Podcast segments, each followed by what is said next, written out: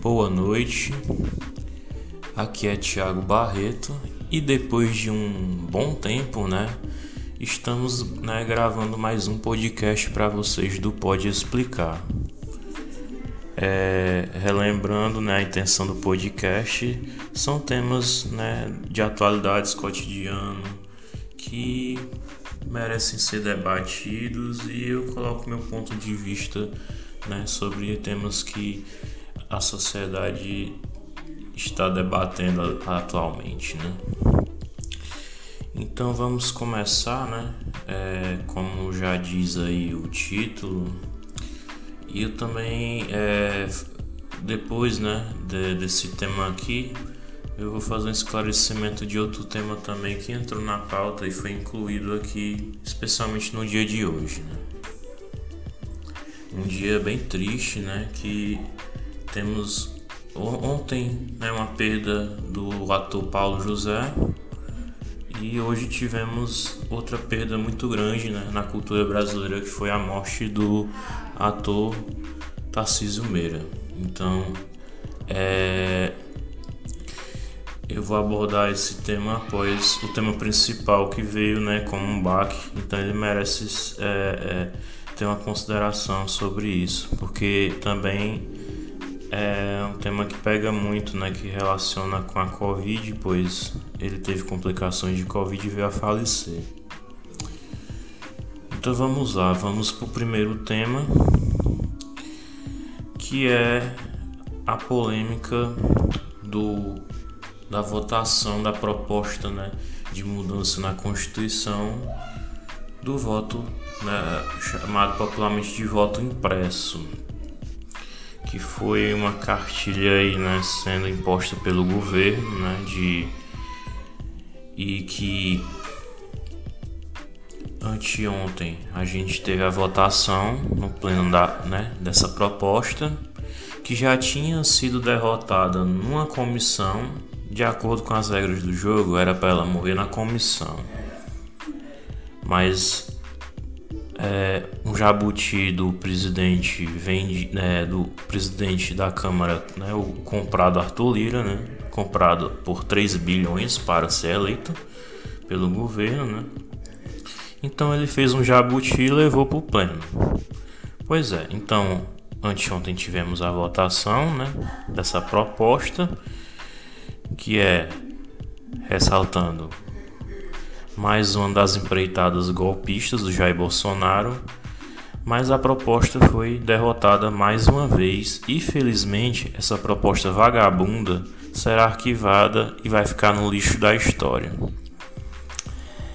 Foi derrotada a proposta né, por 229 votos favoráveis contra 218 contrários, Aqui a gente vê uma maioria a favor, mas esclarecendo que, como a proposta em si é uma proposta de mudança na Constituição, então ela precisa bater um mínimo de votos suficientes para ser aprovada, que seria o número de 308. Sendo assim, 229 não foi o suficiente para que essa proposta fosse aprovada.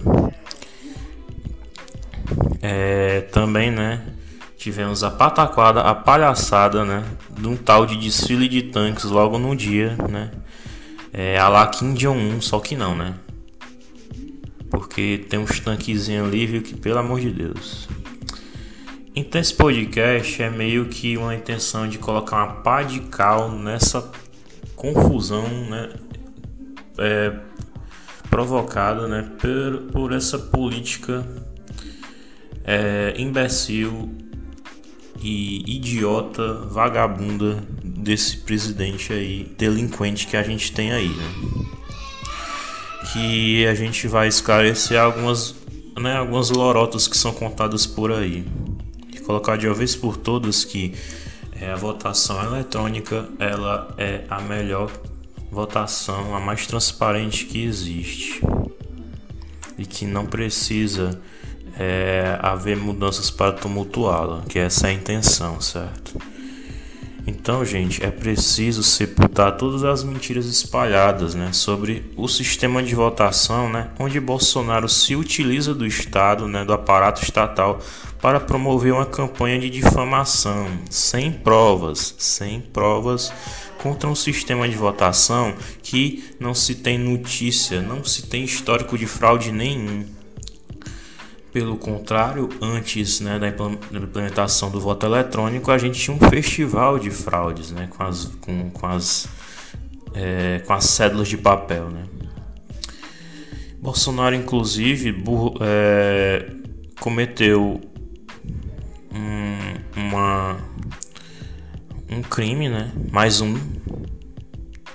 É, desde cometer crimes de infração de trânsito, né? como crimes de é, contra a saúde pública, né? promovendo aglomeração, ele cometeu um outro crime usando é, a posição que ele tem para colocar, né, para pegar inquéritos que seriam sigilosos e né, da Polícia Federal, porque investigações é, têm que estar em sigilo para que essas, a, essas investigações não sofram é, não sofram influências né, quaisquer. Então, ele, Bolsonaro burlou isso, né, justamente pela, por ele querer ter esse controle sobre a Polícia Federal, porque ele né, tem, tem tenho que responder, né? Então ele quer controlar tudo.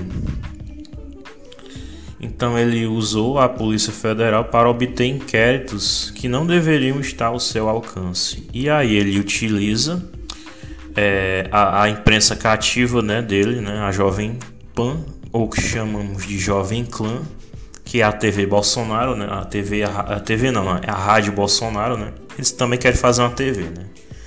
Mas TV aí tem um monte já. É, então a rádio ele foi na rádio Bolsonaro distorcer os fatos do inquérito e criar teorias mentirosas. Ele distorceu esse inquérito que estava investigando é, uma tal um tal uma tal ação de um cracker que, que obteve códigos fontes, né, e tal, mas que o próprio inquérito disse que não não há comprovação de fraudes provas porque códigos fontes não têm o poder de alterar. Mas aí ele omitiu essa informação, né? Que foi o fato dele atribuir, né, esse crack que teve acesso a um código fonte. Mas aí ele, né, ele mentiu, né? É, querendo dizer que ah, vamos, pô, vou apertar 17 aparece 13, né, que é aquelas fake lá que os bolsominions faz na na votação. No caso, nada impede do cara ter apertado 13 e aí no celular dizer: Olha, eu apertei 17. Então não prova porra nenhuma, né? Com perdão da palavra. Então, assim, né? Ele, no caso, ele omitiu que você ter um código fonte não é o suficiente para mudar é, é, votação nenhuma, altera, não dá para alterar resultado de eleição. Até porque mais na frente eu vou explicar porque um cracker não pode fazer muita coisa em relação à urna eletrônica, né, gente? Bolsonaro também fez uma live, né, utilizando uma TV pública para poder, afinal de contas, assim como a cartilha, né, da, da, da, da Operação Lava Jato, falar o famoso: não temos provas, mas temos convicções. Né? Ele se confiou aqui no passado a Operação Lava Jato, pois um ex-presidente da República na cadeia apenas com essa frase de efeito um pau é ponte, né? Vai que cola, né? Mas com a urna eletrônica são outros 500. Ele tem que brigar com muita gente para isso. Então, gente, vamos começar uma brincadeira. É, vamos lá, um festival de você sabia. Festival de você sabia Especial urna eletrônica. Vamos lá. Você sabia que a urna eletrônica já tem dispositivos físicos impressos para auditar uma votação? Antes da votação, toda urna imprime a chamada zerésima, que comprova que a urna tem zero voto. E ela também lista todos os candidatos registrados na urna, para que não se tenha nenhum equívoco, né? Então é preciso provar que a urna está vazia para que ela comece a registrar os votos daquela eleição. Para isso serve a zerésima. Então a urna imprime, né? Tipo aqueles cupomzinhos fiscais de supermercado. Então ela vai imprimindo aquilo ali, é bem comprido e tal. Tem até umas fotos que eu fui pesquisar bem sobre, sobre essas coisas. Então já existem impressos na urna. Existem impressos tanto na no começo, antes da, da eleição, como no final. Então, é, no final da votação, a urna imprime o boletim de urna, ou chamado na sigla BU, né, que fornece o total de votos computados em cada sessão. Né, eu já vi uma vez que eu cheguei assim, né, por último, e aí via pendurado um, tipo um boletozinho nas portas da sessão. Então aquilo se chama BU, porque eles são feitos em várias vias, né? E é, uma das vias serve também para os fiscais fiscalizarem os fiscais dos candidatos. E também isso serve para comparar o resultado lá na Justiça Eleitoral, né, o resultado é, digitalizado, com resultados né, da, do boletim de urna.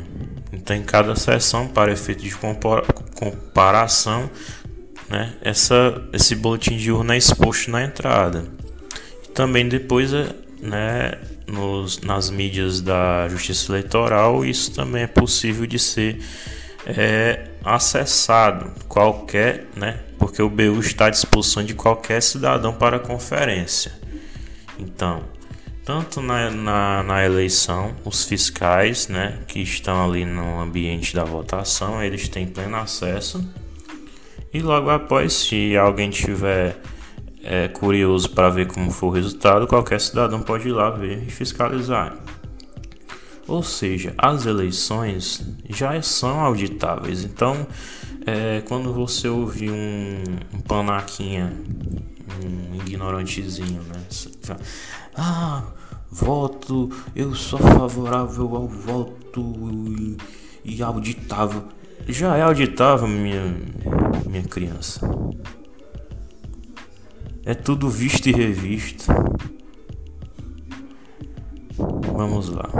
Você sabia que a urna eletrônica, apesar dela ser eletrônica, ela não é ligada na internet. Então é, é impossível sofrer ataques crackers. Vamos lá. É como se eu tentasse burlar um sistema de uma máquina de lavar roupa. Uma máquina de lavar roupa, ela tá ligada na internet? Não está. Então como é que eu vou conseguir burlar um sistema que não está ligado à internet? Isso não existe. Justamente lá em cima. Por que, que crackers não podem, né, é, alterar o sistema? Porque eles não podem ter acesso. Aquilo é offline. Outro.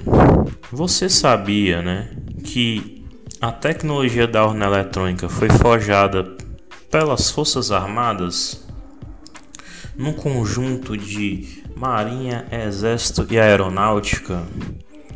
Vou contar uma história muito interessante para vocês, certo?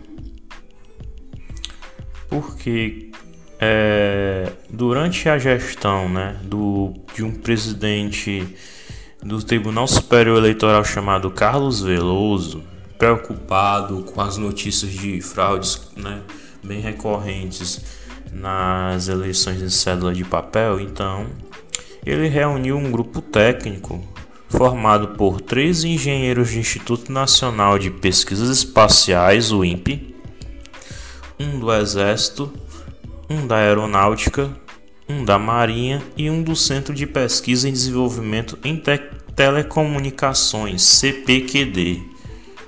Isso tudo para gerar a nossa querida urna eletrônica. Então, é, eu até fiz um podcast sobre os militares. Apesar de na maioria das vezes eles serem um peso inútil, eles fazem alguma coisa de bom e uma delas é a tecnologia, né? Porque como eles precisam estar preparados para a guerra, então a tecnologia é uma aliada. assim como as universidades, né? Que hoje em dia estão completamente jogadas ao relento com, esse, com essa gestão desse governo aí, que seria mais ou menos o mesmo efeito. Então, com a ajuda da tecnologia, o exército, né, as forças armadas, até como uma missão que eles mesmos consideram uma missão de segurança, né, de, de uma segurança nacional para obter segurança nas eleições. Então, estavam realmente preocupados com a transparência como uma missão patriótica. Então, Reunidos isso, junto com o presidente do Tribunal Superior Eleitoral Carlos Veloso, eles desenvolveram esse método digital, né?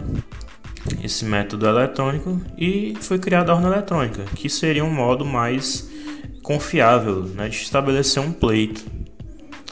Então, essa máquina, né, que é,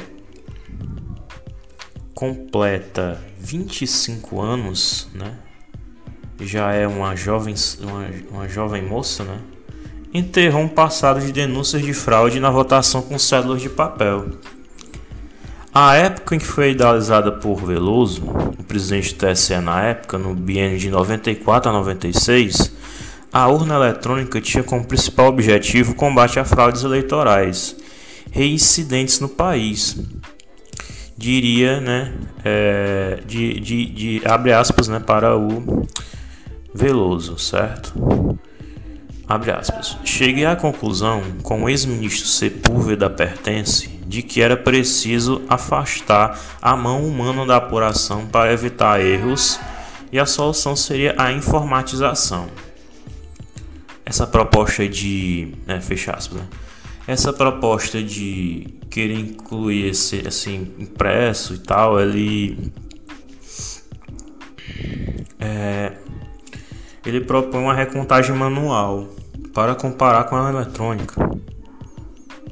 Isso dá uma confusão horrível, porque justamente é a questão da, das mãos humanas aqui, certo? Se você põe mãos humanas no negócio, fica, né? Não tem acreditado, errar é humano, né? Então, o ser humano é falho. Ele pode ser falho tanto nos erros, mas como ações intencionais de erro, seja por motivo sua, né? Por desonestidade, entre outras coisas. Então, é uma proposta completamente descabida, é, horrorosa, sem o mínimo nexo, certo? Por que, que a gente vai trocar um método informático, né, informativo, que contabiliza de forma mais, né? Porque tem toda a transparência e a tecnologia a favor, bem mais confiável do que a mão humana, para trocar por mãos humanas fazendo contabilidades justamente para causar tumulto, né? Porque se no caso a votação eletrônica é diferente da contagem manual, vamos ter confusões. E é tudo que essa turma quer, certo? Então vamos lá, né? Justamente a preocupação do, do Veloso, né? De afastar a mão humana da, da apuração e a solução seria a informatização do processo de votação. É, a gota d'água né, que aconteceu foi um dos últimos casos de fraude que ocorreu nas disputas por cargos de deputado estadual e federal nas eleições de 1994 no Rio de Janeiro. O pleito em cédula de papel foi anulado pelo alto número de inconsistências, certo? Preciso falar mais alguma coisa? Não preciso. Mas eu vou falar. um, um, personagem legal que eu consegui trazer aqui é, é importante nessa contextualização. É Luiz Otávio Botelho na época, esse cidadão, ele era capitão de corveta e ele colaborou com o projeto da urna. Ele era o representante da Marinha no projeto, responsável por desenvolver, entre outras coisas, o teclado da urna. Ele meio que foi o responsável pela parte do hardware da urna, né? Em 1998, Botelho assinou um termo de cessão né, de, dos direitos autorais ao TSE pela criação da urna. É preciso citar algumas falas desse cara, que ele é um personagem muito importante na história. Suas declarações reforçam a intenção da criação da urna eletrônica como a materialização da informatização na melhoria do sistema eleitoral. Então vamos lá ao senhor Luiz Otávio Botelho. Abre aspas. Foi uma grande contribuição, não só das Forças Armadas, não só das Forças Armadas, mas de todos aqueles que participam do projeto de melhoria do processo eleitoral, com o intuito de torná-lo mais aberto. Existem militares decentes. Botelho hoje é militar na reserva ele relatou que a preocupação da equipe era acabar com a demora na contagem dos votos. Palavras de Botelho, abre aspas. Foi um grande passo naquele momento, que tinha uma apuração lenta e complexa. O Brasil avançou em relação a outros países. O nosso processo se tornou muito mais limpo, rápido e preciso. Lembrando que a gente é um país de dimensões continentais. Né? Imagine recontar e todo o histórico que a gente tem, né, gente, de corrupção e tal. Interesses à toa e um governo corrupto, um governo vagabundo que temos hoje, né? Então, tudo disso aí sai e cheira podre, né? Como pode dar certo isso? Não pode dar certo esse negócio de voto impresso.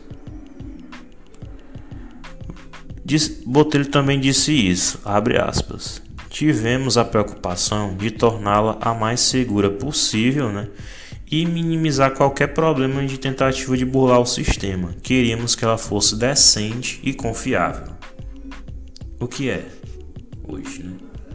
A votação é decente e confiável, ao contrário do presidente.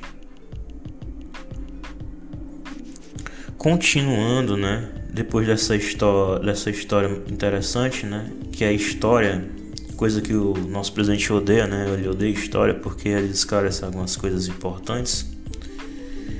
Então a gente vê claramente, né, a preocupação dos militares na época, juntamente com o Tribunal Superior Eleitoral, né, que é representante do Poder Judiciário nessa questão aí da, do voto impresso, né? nessa questão da eleição, né?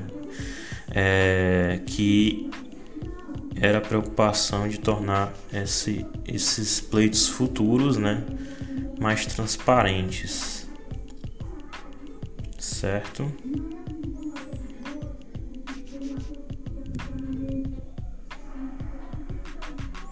Então essa historinha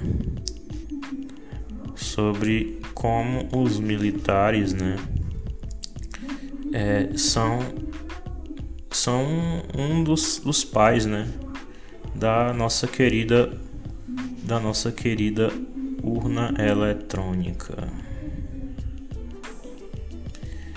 Falando sobre é, esse governo, né, e sobre a intenção do Bolsonaro, né, é, de ficar querendo impondo esse clima de desconfiança, né? É sempre bom esclarecer. Bolsonaro, né, ele é um instrumento, né, um pequeno instrumento de um projeto muito maior de uma tentativa de esfarelamento de democracias pelo mundo, que é encabeçado pelo expoente da extrema-direita americana chamado Steve Bannon. É uma verdadeira besta fera esse cara, né? Todos eles obedecem a um ritual de tentativa de corrosão da ordem democrática e de colocar em dúvida os instrumentos da institucionalidade do Estado de Direito. Mas por quê? Porque eles acham que todo aparato deve servir aos seus interesses de seus grupos. Questionar o sistema eleitoral é uma das táticas. E não deve fazer sentido nenhum. Essa proposta de voto impresso não faz o mínimo sentido. Mas isso não importa para essa galera aí certo? Porque é o seguinte, né? Nos Estados Unidos a gente tem voto cédula de papel. O Biden foi eleito, Trump Ah, foi fraudado, não sei o que, é, não aceita, não entrega esse cargo, é mentiroso, não sei o que. Comparando entre Biden, comparando entre Trump e Bolsonaro, até que o Trump ele tem uma narrativa coerente dentro do que ele considera fraude, apesar de não ter provas nenhumas, porque essa galera gosta de fazer, né, futrica sem prova. Mas a votação por cédula de papel ela é suscetível a fraudes. E ele teria mais razões do que Bolsonaro que só quer imitar o, né, o projeto, só quer seguir o projeto lá do Steve Bannon. Porque a votação eletrônica no Brasil aqui é simplesmente informatizada e transparente, sem nenhum histórico de fraude. Então ele meio que se comporta como um Don Quixote caçando né, moinhos de vento. Certo? É, é, e Trump é um outro responsável, mas minimamente ele teria uma base um pouco mais coerente do que o Bolsonaro, por se tratar de uma votação em cédula.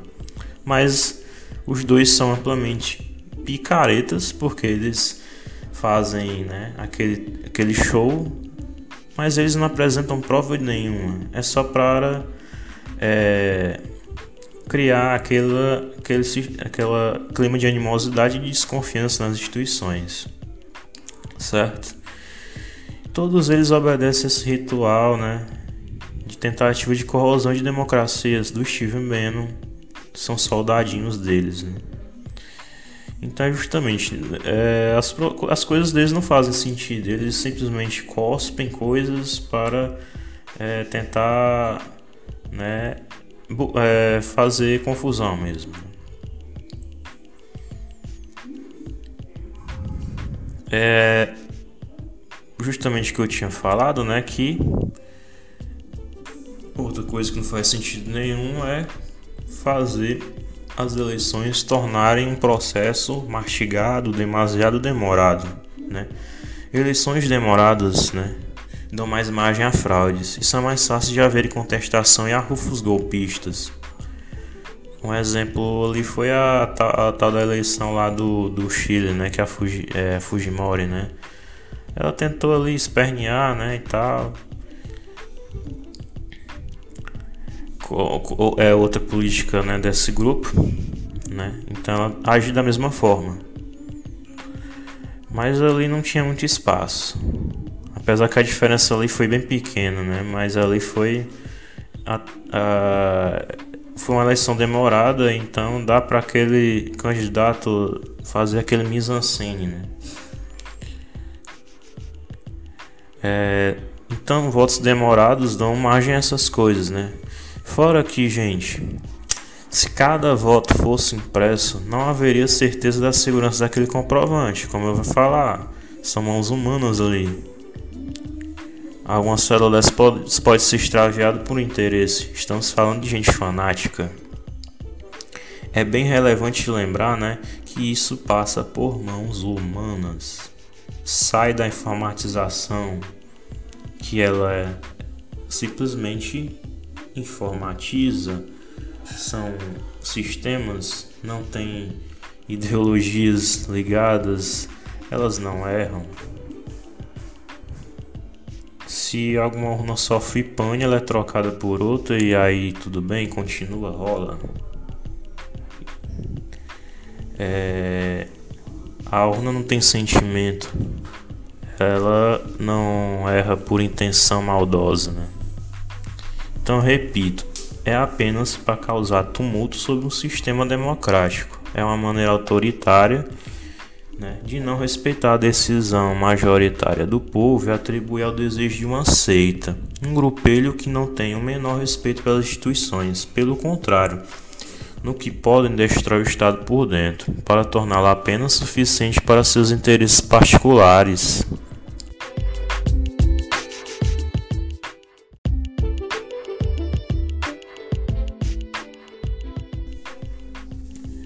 Aí ontem, né? plena votação do, da proposta lá do voto impresso, né? A gente vê a maior palhaçada da história recente desse país, coisa que nenhum presidente fez na vida. Uma verdadeira palhaçada que aconteceu, né? É um presidente pilantra, sua claque vagabunda e debilóide aprontaram, né? Aposto que gozaram bastante vendo os tanques desfilando em seus delírios, onde um cabo e um soldado fecham o STF, né, gente? Mas o que se viu foi uma meia dúzia de general pançudo, barriga de chope, de leite condensado, de picanha, né? Que a farda nem fecha, o botão fica todo estufado. Tudo mamando no Estado, desfrutando dinheiro público, desviando verba do SUS no combate à Covid para financiar uniforme. Onde seus hospitais, né? Que são de gestão militar, ficaram ociosos em plena pandemia Nenhum abriu para atendimento ao serviço para desafogar hospitais. Então essa galera aí que ficou participando daquele desfile mequetrefe, querendo impor alguma coisa ali, sei lá. Mas acho que a galera acabou dando mais risada do que né, se temendo de medo. Mas assim, né, justamente, né, é essas forças armadas aí que estão a serviço do golpismo, né? Então,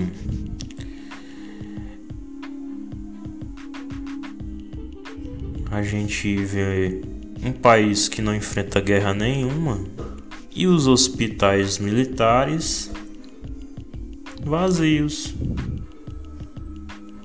Porque a gente não tem guerra, não tem soldado ferido, mas a verdadeira guerra que está aí, né, da pandemia, os hospitais em estado de guerra realmente, lotados, gente morrendo que não teve nem acesso à UTI e os belos hospitais militares vazios, praticamente.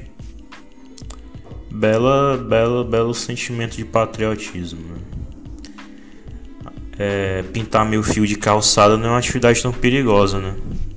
Então, realmente os hospitais estavam tranquilos. Então, pois é, né? A gente ainda viu um desfile de velharias e um tanque fazendo fumaça no palácio. Se fizesse mesmo isso, seria mais útil ao país. Vamos botar tanques na rua com fumacê para combater o mosquito, né? Então, enquanto é, o povão mesmo né, tem que sofrer com a inflação, caristia, gente em fila de osso, né? É, a grande preocupação de Bolsonaro e sua gangue é criar novas cloroquinas, né? Porque a proposta do voto impresso é uma cloroquina no sistema eleitoral.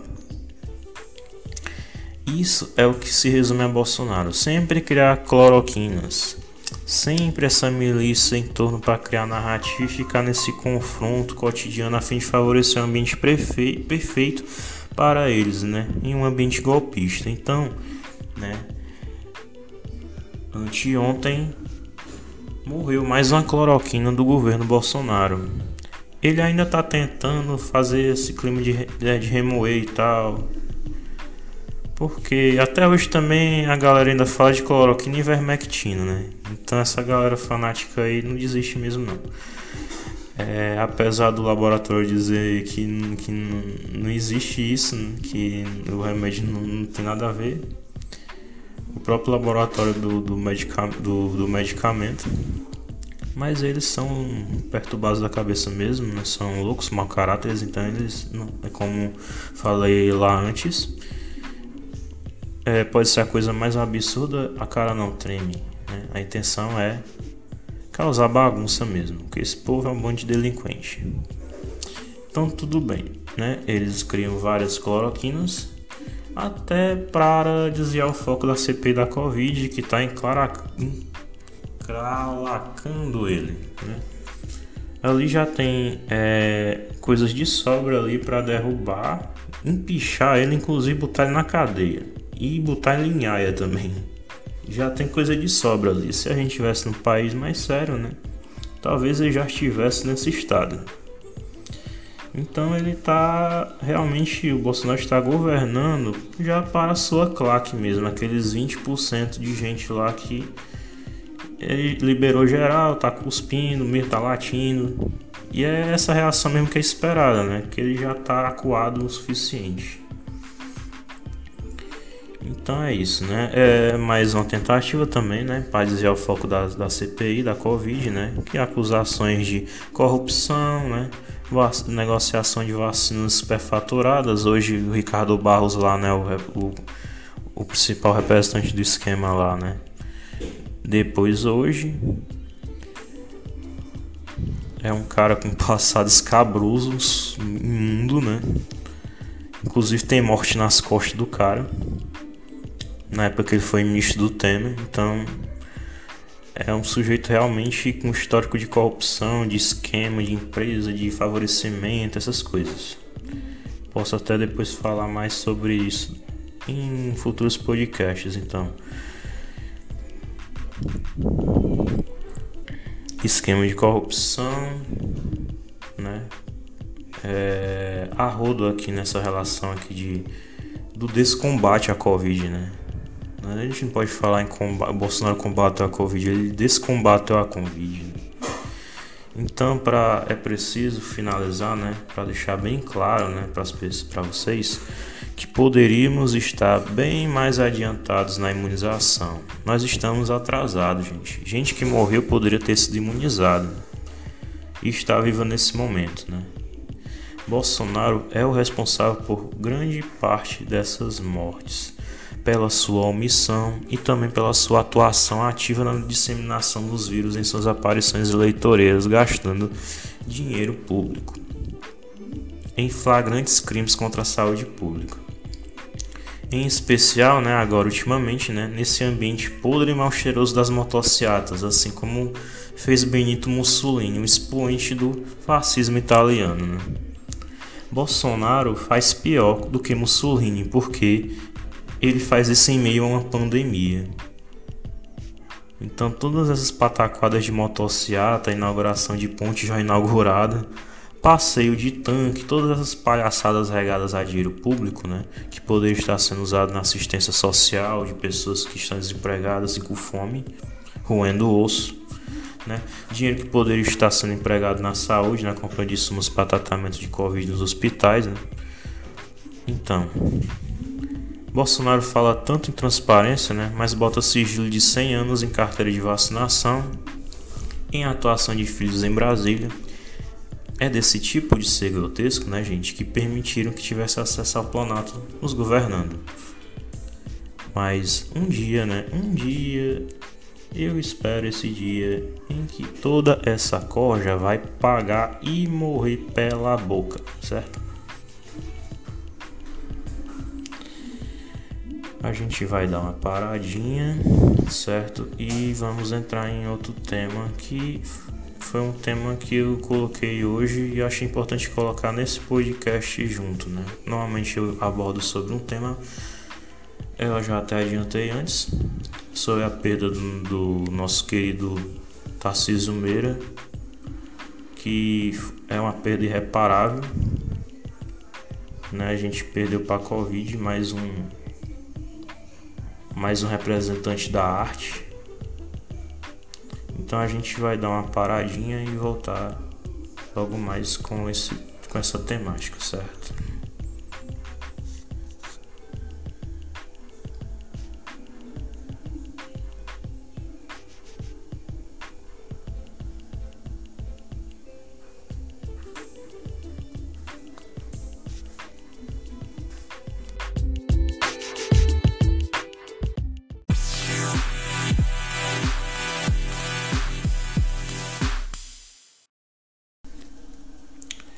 Estamos de volta. Vamos iniciar uma rápida consideração né, sobre o que aconteceu. Né? Foi uma surpresa, acordei com essa notícia da perda do, do Tarcísio Meira pela Covid-19. Né? Já vinha né, numa, numa empreitada aí, né, de internação aí já há um tempo. Ele adoeceu junto com a sua companheira Glória Menezes a Glória reagiu melhor, né? Ela já inclusive já, já teve alta do hospital e infelizmente Tarcísio Meira não teve a mesma sorte, né? Ele faleceu na manhã de hoje. Então, as a repercussão, né? Eu achei importante colocar aqui, né, sobre a perda além do grande histórico, né? É, o cara, Irmãos Coragem, né? O cara conseguiu emplacar uma audiência maior do que o final de Copa do Mundo, no, né? Em 1970. E é um grande, né, uma grande lista de grandes trabalhos, né? É um dos representantes da nossa cultura nacional. Cinema, teatro, televisão, é um dos personagens mais importantes né, da, do imaginário popular brasileiro, né? Que é uma paixão nacional. As telenovelas brasileiras são produto de exportação. Então, temos, temos Tarcísio Meira, Tony Ramos, Antônio Fagundes, né, esses grandes monstros aí que representam é, muito, muito o histórico né, das páginas do histórico da televisão brasileira.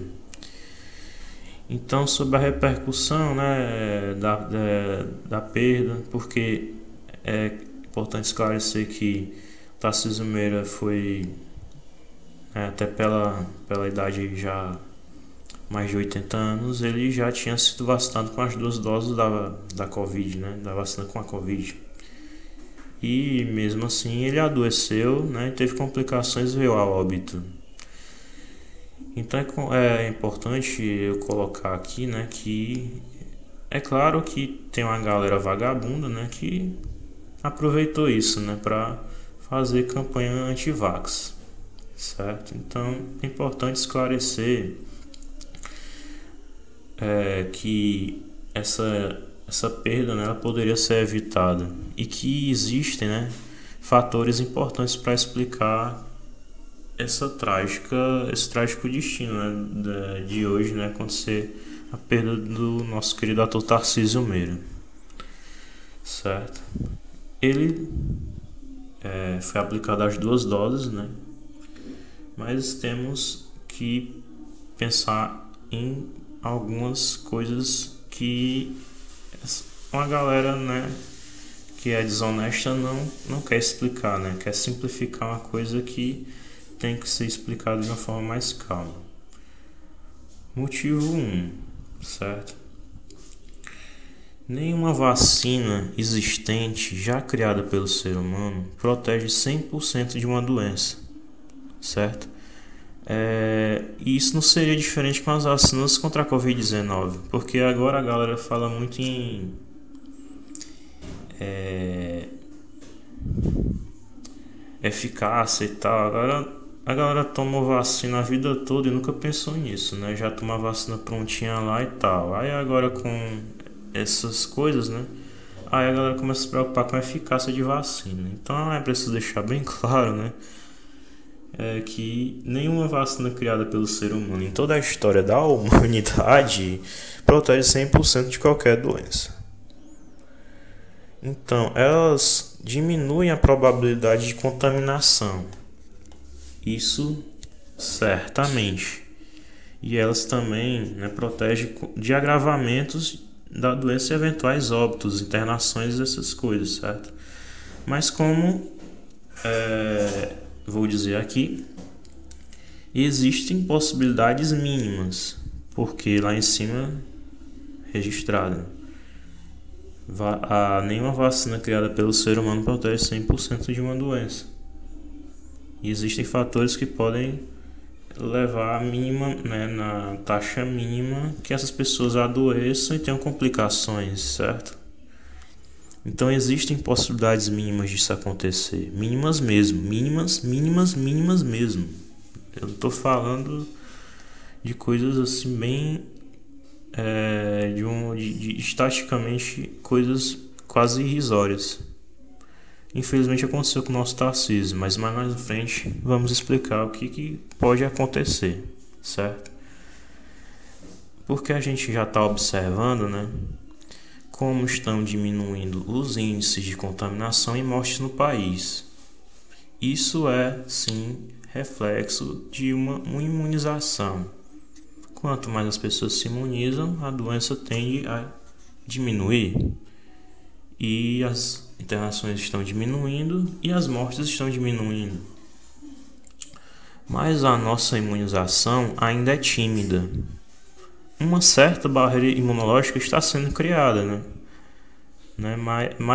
Majoritariamente a vacinação está cumprindo seu papel. Né? Justamente a maioria das pessoas consegue se proteger, mas é, a gente está vendo até que a maioria das pessoas que estão sendo contaminadas agora, em sua maioria, são as que não estão sendo vacinadas e as que estão sendo parcialmente. Né, menos é, mais as pessoas que não foram vacinadas, um pouco é, menos as pessoas parcialmente e menos ainda, né, em uma estática menor ainda, as pessoas que receberam as segundas doses, né, as duas doses. Então fica bem claro a importância da vacinação, sim, certo? Mas aí a gente tem a pergunta: por que pessoas com duas doses ainda se contaminam e tem, né? O que aconteceu com o nosso querido Tarcísio Meira, né? Porque apesar de essa barreira imunológica estar aí, ela é frágil.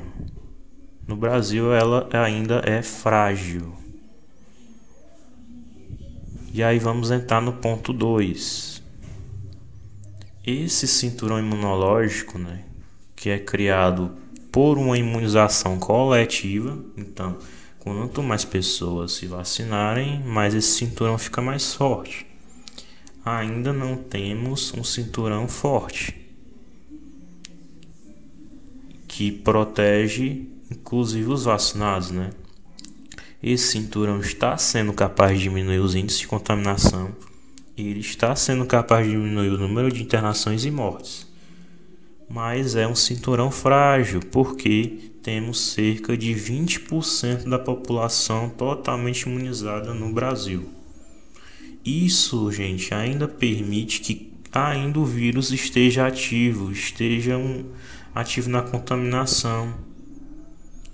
Segundo os cientistas, o número ideal para criar uma barreira imunológica forte é, e garantir a imunização é, mais abrangente seria cerca de 70%. A gente ainda tem um caminho muito longo, certo? E isso é no mínimo, certo? 70% no mínimo. Pode melhorar. A gente está muito longe. Então, as vacinas é, tem que atuar em duas frentes para que a eficácia máxima dela seja garantida. A imunização individual, que é eu tomando as duas doses. Eu, inclusive, só tomei uma, né? Estou esperando a segunda. Mas no caso, se eu tivesse tomado duas doses, eu estaria garantida a minha imunização individual. Mas para que essa imunização esteja muito mais é, eficaz, né? Eu preciso com eu preciso da imunização coletiva. Então é isso, a imunização coletiva cria esse cinturão imunológico capaz de frear o vírus. E ele proteger pessoas, inclusive que não se vacinaram, certo? Ela, ela diminui a circulação. Então isso limita, né? Mas eu falo de gente não vacinada por questões ah, crianças, certo? Elas ainda não podem é, crianças muito novinhas ainda não podem tomar, então elas seriam beneficiadas pela população adulta majoritariamente vacinada.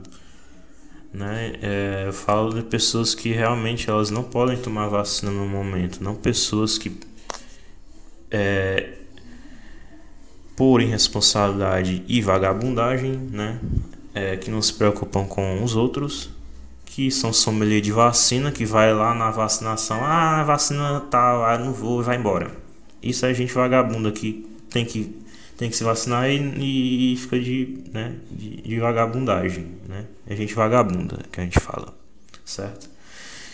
Então, é a gente cria essa barreira para proteger, né, para que o vírus não circule e a gente proteja uns aos outros, certo? No Brasil, gente, não podemos dizer que a imunização coletiva é capaz de parar o estado de virulência ainda. Até porque a imunização aqui está sendo tardia e letárgica. Então vamos lá.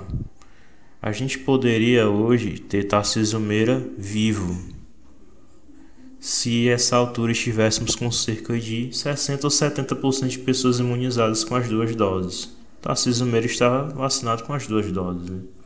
Então a gente estaria garantindo a eficácia máxima da sua imunização se a nossa barreira imunológica tivesse nessa condição. Só que nossa barreira imunológica ainda está com 20% de pessoas que tomaram a segunda dose. Isso não é uma barreira imunológica forte, certo? Isso vai garantir que pessoas como ele, né, que tem a questão de ser uma pessoa de idade avançada, que já tem um certo comprometimento do seu sistema imunológico, ser protegido, o que não foi o caso, né? É, então, o que, que faz para funcionar a nossa imunização né, garantida, garantindo também a máxima proteção das vacinas, o casamento da imunização individual e coletiva. Porque não adianta termos poucas pessoas protegidas e uma grande maioria não vacinada ou com a vacinação incompleta. Não há proteção total aí nessa situação, certo? Então vamos entrar no terceiro ponto né? Como eu já tinha falado, né? A idade avançada, eu fiquei sabendo também que o Tarcísio Meira ele tem já um comprometimento nos, nos, pulmões e estava fazendo hemodiálise, né? Já tinha uma, uma deficiência também no renal, certo? Então, a idade avançada, ele já tinha uma, uma saúde um pouco fragilizada. Mesmo com essas duas doses, a eficácia da vacina tende a diminuir também, né? E com o sintoma imunológico ainda não sendo frágil, o vírus ainda circulando, acontece sim, minimamente, isso que aconteceu hoje, certo? Então, graças à vacinação letárgica e tardia, então é importante ressaltar, graças à vacinação letárgica e tardia, né, promovida por, por esse governo aí, né, é, pessoas de mais idade ainda, ainda correm um risco pela, pelo seu estado, certo? De, de fragilidade pela idade do seu sistema imune, certo? Então, Tarcísio Meira ele conseguiu sua imunidade individual, mas a imunidade coletiva frágil permitiu ainda que ele se contaminasse, certo? É, é importante também ressaltar, né, que casos como o de Tarcísio são mínimos. A maioria das pessoas que estão se contaminando, sendo internadas e estão vindo a óbito, eu já falei isso antes, mas é bom repetir são de não vacinados ou de em menor patamar os parcialmente vacinados e em menor patamar ainda os completamente imunizados. Muito porque, repito, é preciso casar a imunidade individual e coletiva. Assim, a virulência diminui e casos como o de Tarcísio Meira serão evitáveis, certo? A gente poderia garantir números melhores que os cerca de 20% de totalmente imunizados com as duas doses nessa presente data. Só não estamos em um patamar de imunidade coletiva maior hoje porque temos um governo corrupto e assassino como é o de Bolsonaro, né? Que onde a gente perdeu seis meses em uma campanha difamatória contra vacinas e descaso em adquiri-las, né? Mais de 100 e-mails da Pfizer completamente ignorados por ele. Em vez disso, ele teve um encontro com Amado Batista. Prioridades, né? É... Então, né? Essa. Eu vejo o Bolsonaro comemorando 50% de imunizados com a primeira dose. Eu me indigno. Hoje eu me indigno. A gente poderia estar com 50% de imunizados com duas doses. E ter Paulo Gustavo e Tarcísio Meira vivos hoje aqui certo? Comemorar 50% de imunizados com primeira dose hoje é sacanagem. Sinceramente. Certo? A gente tem países aí desenvolvidos que já estão no patamar muito mais adiantado que o nosso. E que a gente poderia estar junto com eles, certo? Mas não estamos por pura decisão desse governo corrupto que temos aí. Governo corrupto vagabundo.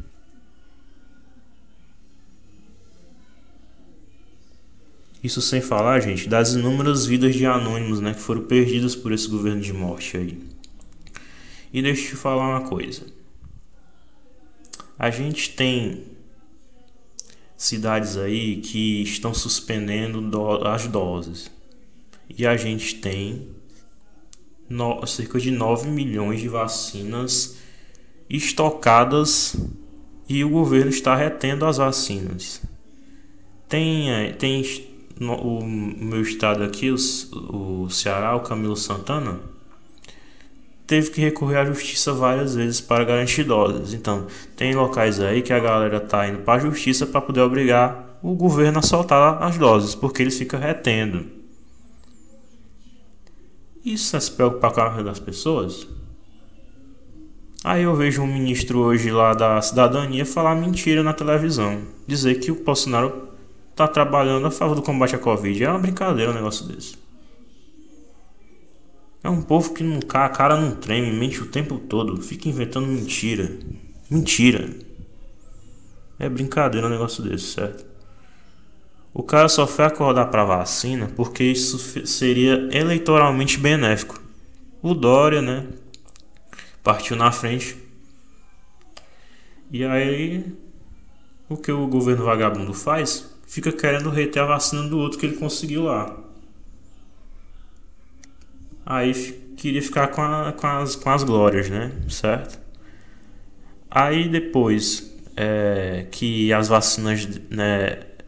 No caso, eles, e, e, o Dória iria ter a imagem dele ligada às vacinas. Aí o seu Bolsonaro vai e se interessa por vacinação. E aí depois ele, né? Aí a gente descobre por meio da CPI da Covid que existiam as vacinas aí que tinham uns esquemas por trás, né, de superfaturamento.